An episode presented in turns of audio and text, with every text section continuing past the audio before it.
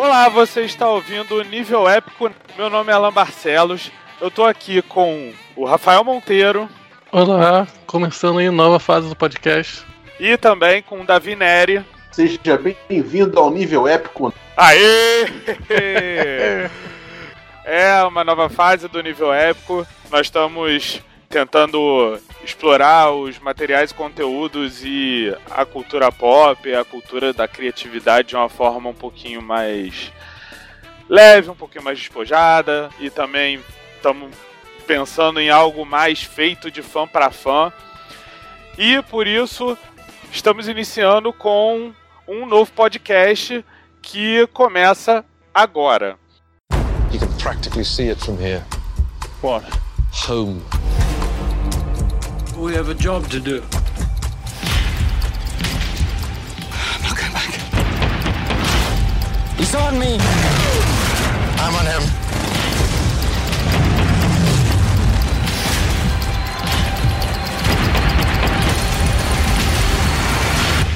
Take me home. Para começar, nós vamos falar de Dunkirk, o filme do Christopher Nolan, que se passa durante um dos grandes momentos da Segunda Guerra Mundial. Na época, a Alemanha estava avançando rumo à França e as tropas aliadas ficam cercadas ali pela Alemanha nazista nas praias de Dunkirk, que é o nome original, é o nome do filme originalmente, é o nome da cidade originalmente e que aqui no Brasil a cidade foi é traduzida como Dunkerque, mas o filme continuou com o nome original, então é Dunkirk, é como se pronuncia. E a história mostra esses soldados ali esperando para serem evacuados na praia numa operação dramática de resgate, enquanto tinha proteção da Força Aérea Britânica e ao mesmo tempo tinha proteção ali das forças terrestres também, tanto dos britânicos quanto dos franceses. O filme ele mostra justamente isso, esses soldados ali nas praias em filas enormes, numa situação extrema, tendo que esperar para serem resgatados no momento em que os alemães estavam atacando com força total e que acabou gerando justamente um drama muito pessoal para cada um daqueles soldados. E isso é que eu acho que é o grande elemento do filme. Ele entra muito no drama pessoal dos personagens. O Christopher Nolan ele é bastante intimista, ele fica bastante próximo do que está acontecendo. Ele não foca na guerra mundial. Ele foca muito mais naquele momento específico em que aqueles soldados estavam lutando pela sobrevivência e desesperados para sair dali e viver no fim das contas. Uma coisa que me chamou muita atenção é como Christopher Nolan constrói o filme, que é o fato dele conduzir três momentos, que é o mole, que transcorre ao longo de uma semana, o mar, que é ao longo de um dia, e o ar, que é ao longo de uma hora. E esses três momentos vão se intercalando ao ponto que as histórias se cruzam e você começa a ver momentos acontecendo ao mesmo tempo, você começa a, a, ficar ansioso e empolgado ao mesmo tempo, porque você vê as coisas acontecendo, você vê coisas que já aconteceram, e você fica na expectativa quando você vê uma coisa que aconteceu e, e ela ainda não apareceu na, na, na, tela, mas você sabe que ela aconteceu por causa do outro momento. O Nolan ele vai construindo isso de tal forma que o filme fica intenso, incrível e de tirar o fôlego. O filme, eu acho que trabalha muito bem essa questão do de você estar tá inserido dentro do cenário de guerra. Porque geralmente filme de guerra é ou aquele filme meio que glorificando as batalhas, os soldados, ou aquela visão crítica. E esse filme não tem nada a ver com isso. Com nem, nem, esse filme não tem nada a ver nem com uma visão nem com outra. Mas é justamente mostrar o soldado te, durante a batalha tentando sobreviver. Que nem você falou, como ele não glorifica, você não tem aquela figura heróica. Assim, existe um, um, alguns heróis na história. O personagem do Tom Hardy, por exemplo, que é o Farrier, ele é, ele é um, um, um personagem que você vê o tempo todo com uma atitude bastante heróica, mas a história não é sobre heroísmo, a história é sobre derrota, é sobre soldados que foram dramaticamente derrotados e que estão voltando para casa de cabeças baixas.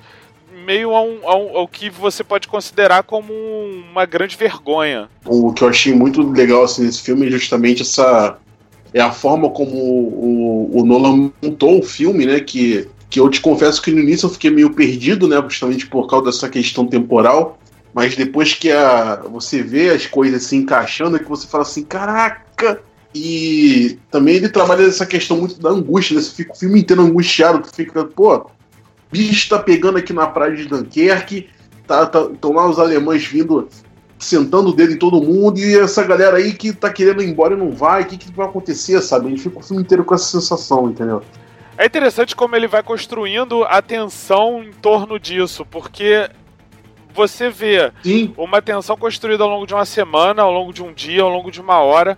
E assim, essa hora está inserida no dia, o dia está inserido na semana.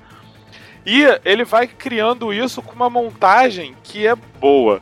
Ele, ele, ele faz a gente lembrar do, dos tempos dele do Amnésia, dos tempos dele do Grande Truque. E ele usa esses recursos para contar uma história que poderia ser contado de, de N formas, mas ele resolve contar do que você pode considerar a forma mais difícil e ao mesmo tempo que se mostra a forma mais eficiente. É, ele monta toda a história em cima do ponto de vista do soldado que está lá debaixo de, de, de, tiro, né? Ele não, não, não tem aquela exaltação da, da, dos, da, dos oficiais de alta patente tomando as decisões, ou então da, da nação que está lá lutando e não sei o que. Não, tu tá lá. Ele te mostra aquela. aquela ele te passa todo o, o clima do, do soldado que está lá. Tá lá no, Fudido. no meio da guerra. É, isso aí. É. E essa, essa montagem que ele fez, ela potencializa o drama da situação. À medida que você vai percebendo o que está acontecendo realmente, você fala, cara, fodeu. Porra, e, e, é interessante porque ele, ele, pega, ele pega alguns personagens pontuais também para trabalhar a, as coisas, assim. Por exemplo, tem o Mr. Dawson, que é o personagem do Mark Rylance, que tá ali pronto para concorrer a mais um Oscar. É. e, e, e, ele, ele pilota um dos navios.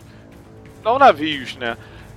Ele pilota um daqueles barcos que são acionados para ajudar a, a resgatar os soldados. São barcos geralmente comuns, assim, de pessoas comuns, barcos pesqueiros, barcos de lazer, barcos particulares que são chamados pela Marinha Britânica para servir de apoio e, assim, eles focam nesses dramas específicos, assim, o drama do cara que não é um militar, mas é uma pessoa comum, mas que se propõe a ir ali ajudar, e aí ele resgata um, um militar, ele tá ali com o filho e um outro garoto que ajuda ele e resgata um militar, e aí eles focam no drama daquele outro militar, que é interpretado pelo Cillian Murphy, e é um cara que tá ali sofrendo com, com o trauma da guerra. Aí você pega o drama do, do personagem principal ali do garoto, que é, é um moleque no meio da guerra, que é que tá tentando desesperadamente não morrer jovem, enquanto vários outros estão morrendo jovem ao redor dele. E aí o outro ponto que é o Tom Hardy, o Farrier lá, tipo, pilotando. E enquanto isso, como o Davi falou, os caras de alta patente, eles só conseguem ficar parados torcendo para que os navios cheguem e levem os, os soldados deles pro, pro, pra longe dali, sabe? Porque o, o Churchill, que é o, o, a grande alta patente na história toda, uma das grandes patentes, né? Ele tá ali assim.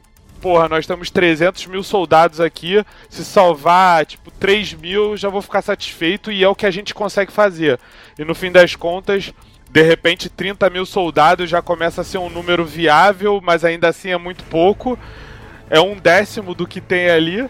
E no fim das contas, assim, você vê que a, é, a, a operação foi bem sucedida, foi uma grande operação que terminou com mais de 300 mil soldados salvos, mas que no fim das contas foi um grande fracasso. E aí você acompanha um grande filme sobre um grande fracasso. A questão também ali do Churchill é que ele queria salvar, mas ele não queria mobilizar as tropas navais é, como um todo, porque corria o risco de perder tudo, né? É, exatamente. Até porque a guerra estava acontecendo em, em, outros lugares. A grande questão era se, Ale...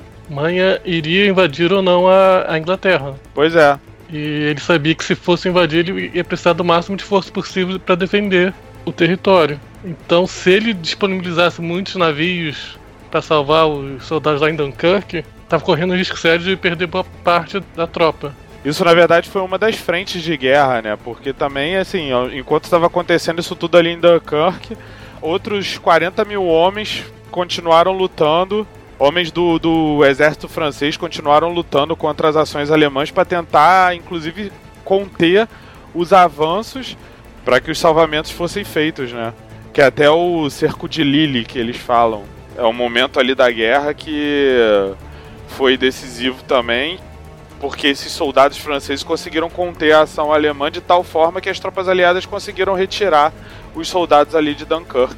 No fim das contas, o nome da, da, dessa operação né, ficou conhecido como Operação Dínamo, mas aí depois ainda ficou conhecido como Milagre de Dunkirk, né? Porque, tipo, realmente o que eles executaram ali. Ali a questão é que as tropas inglesas elas ficaram meio sem saída ali, porque a, os nazistas já estavam invadindo a França toda e ficou aquele, aquele pedacinho ali de, de, de mar perto do, da Inglaterra, ali no Canal da Mancha. E quanto mais ele resgatasse soldados, mais ele poderia usar depois. Que foi é. que acabou acontecendo. Sim. Depois desse, muitos desses soldados depois foram redirecionados para outros outros pontos da guerra. Alguns apontam que esse foi um dos grandes erros de Hitler, foi não ter focado mais nessa batalha do, de Dunkirk. Porque se ele tivesse focado mais ali, muitos soldados teriam morrido, muitos soldados ingleses, né? Uhum. E depois, não o dia D, por exemplo, teria sido comprometido. Mas sim, o que se especula é que o Hitler, na verdade, tinha esperança de que a Inglaterra iria se render e fazer algum acordo de paz.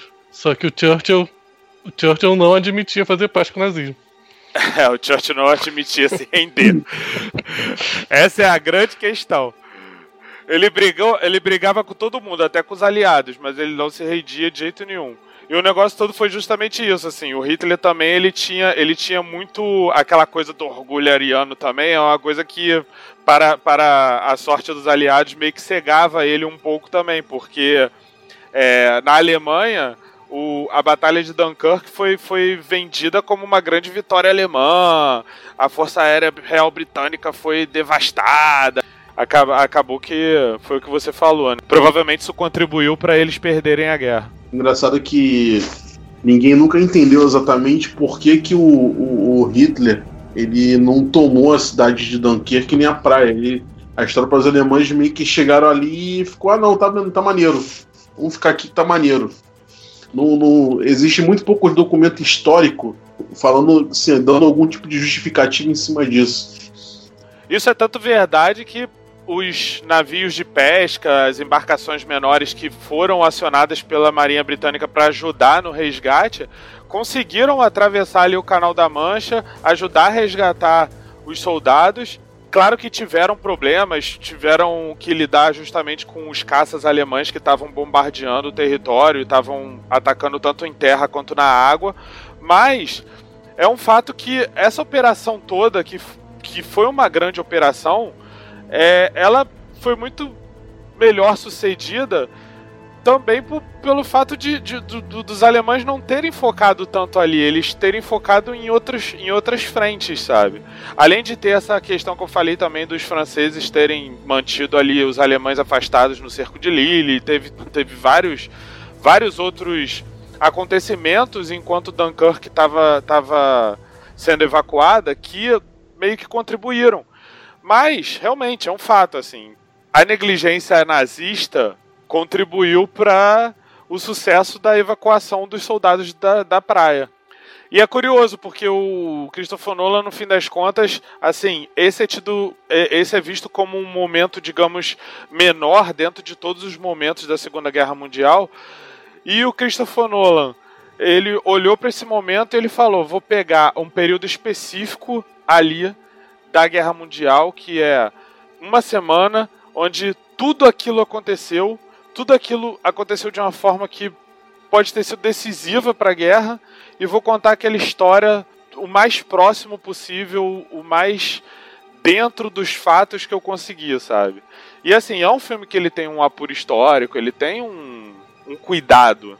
O próprio Christopher Nolan entrevistou várias pessoas e tal, que sobreviventes da época da guerra, sobreviventes da época de Dunkirk para construir a história do filme, que é uma história que ele vem construindo há 25 anos mais ou menos. Foram mais de 200 pessoas que ele entrevistou. Foi. E também o próprio maquinário, os aviões que ele usa, tudo da época. Sim, aí e gravou tudo em IMAX pra criar uma experiência realmente de impacto. Ah, cara, isso é importante falar. Que é um filme que realmente é pra ver no cinema. Porque ele te mergulha. O IMAX pô, foi muito bem usado. Tem uns planos assim que ele pega de longe mesmo, você consegue ver os navios atravessando, navio não, os barcos. O som, tudo te joga dentro ali da batalha, cara. É uma imersão mesmo no, Cara, volta e meia eu ficava me esquivando na cadeira pra ver se não fugir dos tiros, entendeu? Que parece que eu tava vendo todo o filme. É, eu tomei um susto, cara. E olha que não é nem um filme 3D ou feito pra 3D, é só feito para o IMAX mesmo, que já, já proporciona uma experiência bem grandiosa. Inclusive, falando nisso, trilha sonora. Ah, sim, pô, Hans Zimmer, né? Que trilha! Hum. Dispensa apresentações, né? Um negócio bacana que, que foi bem legal assim é que a trilha que ele fez, ele conseguiu pontuar muito bem os três momentos do filme, né? E conseguiu passar a sensação que, que cada momento devia passar para o espectador. Isso achei bem bacana. É, geralmente as trilhas dele tem essa coisa de sempre ter alguma coisa no fundo que você sente que tá chegando, assim, que tá, tá aumentando. E assim, nunca para, né? Ela, ela fica constantemente ali martelando no seu ouvido, mesmo lá bem no fundo, ela tá sempre ali te mostrando que só vai acabar quando o filme acabar. É, isso mesmo. Só acaba quando termina, né? Exatamente. Eu não sou músico, mas a impressão que eu tenho assim é que, tipo, ele usa poucas notas e fica repetindo, repetindo, repetindo, vai ficando cada vez dando aquela agonia assim de que não termina, sabe? É, quando tá com os momentos, digamos, mais low profile assim, fica sempre aquele tipo no, bem, bem no fundo, aquela coisa meio de batida mesmo. E aí de vez em quando ele vai e solta o, o um barulho de tic-tac de relógio, aí tipo um som de navio. E isso vai aumentando, no, vai crescendo quando chegam os momentos de ação. Esse, essa batida que ele que faz assim, tum, tum, tum, tum, isso aí ficou muito presente no filme. E é uma coisa que funciona muito bem para a sensação que ele quer passar, né? E justamente pro tipo de história que ele tá contando. E todo filme dele tem, tem sempre uma, umas regrinhas próprias, né? Que na origem era coisa do sonho, dentro do sonho, o Interestelar a coisa da passagem do tempo. E sempre tá procurando botar um, uns elementos extras assim que dão um diferencial. É, isso, isso aí fica bem evidente na trilogia do Batman, né, que ele dirigiu. É, exatamente. Que, apesar de ter as explosões todas e tal, não é aquela coisa Michael Bay da vida, né? Ah, isso aí que eu queria chegar. ele é o anti-Michael Bay. Enquanto o Michael Bay tá preocupado em botar explosão em tudo acontecendo né? e foda-se história, foda-se roteiro. O Nolan é o contrário, ele tenta a cada momento extrair o máximo possível com o mínimo de elementos. Na verdade, no caso de Dunkirk, ele tenta botar o mínimo de explosões possível, né? Uhum. Escolhemos o filme para começar bombando o novo podcast. Isso aí. E nós, que começamos esse podcast já bombando, convidamos você para acompanhar a gente nessa nova fase que nós vamos trazer novos podcasts, nós vamos trazer mais conteúdos, nós vamos investir agora num nível épico mais épico. Épico.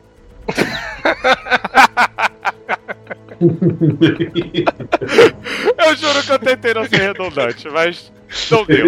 Não deu. É isso aí mesmo.